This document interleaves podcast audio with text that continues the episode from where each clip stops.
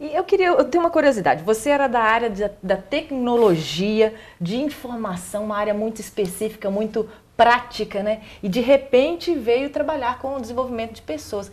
Como que foi essa trajetória? Até uma oportunidade para você contar um pouquinho da sua trajetória. Sim, é... ela foi muito light. E eu vou te contar a história para você entender, então. Uhum. Eu sempre trabalhei com é, tecnologia, com desenvolvimento de sistemas, que realmente é uma questão muito cartesiana.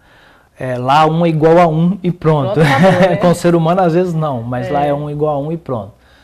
E desde cedo eu descobri essa área, gostei de trabalhar com essa área e comecei a desenvolver e dei aulas disso. Inclusive eu fui um funcionário da casa, um da funcionário Docton. da Docton. Na época não era Docton, não vamos falar em tempo, mas é. não era Docton. Na época era o Colégio Caratinga, eu dei aula lá cinco anos da área de, na área de desenvolvimento de software. E de lá eu fui trabalhar numa empresa onde eu fiquei 17 anos trabalhando nela com desenvolvimento de software. Em dado momento, nessa empresa, eu fui promovido para gerenciar a equipe. E a partir daí eu me encontrei num, num, certo dilema porque eu não tinha ainda me qualificado para ser esse líder que, que precisava ser. E aos poucos eu fui buscando essa, essa qualificação.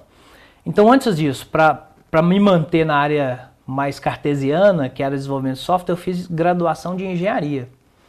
Ou seja, nada a ver com de hoje e mais a ver com a de software. E aí eu fiz a graduação, foi no exato momento em que estava no final dela eu migrei para ser o líder de uma equipe nessa empresa.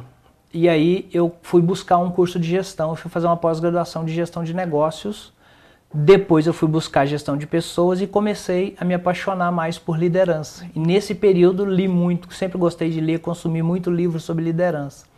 Busquei cursos fora de, de, do estado, inclusive, para liderança e caí no coach. Em determinado momento descobri o coach, fui fazer. Quando eu fiz a minha primeira formação em coaching, aí eu me apaixonei pelo negócio e apesar de eu estar nessa área tão é, prática, tão diretiva, que era a área técnica, eu já me sentia na necessidade de gerir pessoas.